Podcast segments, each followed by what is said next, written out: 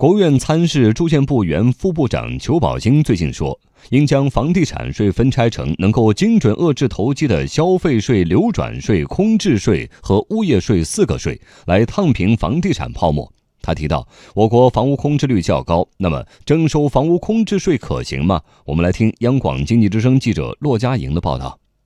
裘宝兴提到，中国房屋空置率比较高，像鄂尔多斯空置率达到百分之七十，北京的空置率在百分之十到百分之二十。而从国际上看，一般推出空置税的国家，住房空置率在百分之五左右。因此，裘宝兴说，物业税可以等五年，但消费税、流转税、空置税应先行，从而烫平房地产泡沫。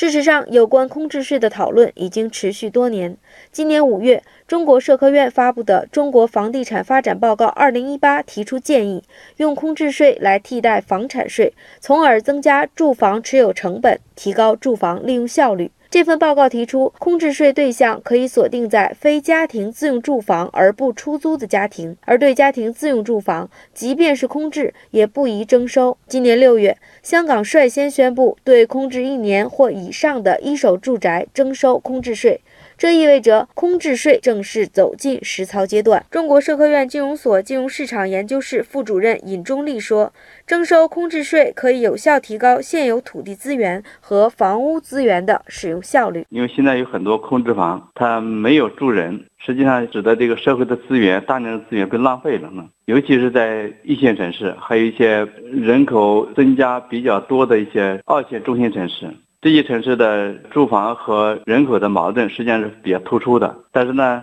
又存在着大量的空置的房屋，实际上不利于整个市场的平稳的发展。同时，尹中立也提到，征收房屋空置税面临着极大的成本。比如，北京住建委早在二零一零年就提出对不住、不租、不卖的空置房征税，但由于住宅物业布局分散、数量多，而且产权界定、统计口径、征收标准饱受争议，因此没能进入实际操作阶段。对此，中原地产首席分析师张大伟也认为，空置税征收首先要明确对空置房的定义，目前操作难度较大，空置税短期内不太可能实现。对于控制税的讨论一直有，已经很多年了，但是控制税它存在的一些问题就是如何定义是控制。这个是很难甄别，因为在现在来看的话，无论是不动产登记，还是说其他的这种各种政策基础，相对而言没有那么健全。但是从长远来看的话，征收控制税是有必要的。这样的话，可以减少房屋的这种持有控制的这么一个现象，而且对于市场来说的话，也可以打击这种囤积投机性需求。房地产税的话，针对房屋多套拥有的话，它有可能会有一些不同的税率。如果说有这种政策的话，控制税的这种征收就没有多大必要了。首都。经济贸易大学房产系主任赵秀池也指出，房地产税收改革是一系列税收体系的安排，不是简单的增加税种。也就是说，单一的增加空置税解决不了问题。张大伟说，房地产税具体包括哪些内容，目前还没有明确。房地产税它和过去大家认为的房产税它是有区别的，它是包含了房地产交易环节和持有环节的税的。所以房地产税本来就是多税种的结合，税种到底如何整合，包含了到底什么内容，现在还不明确。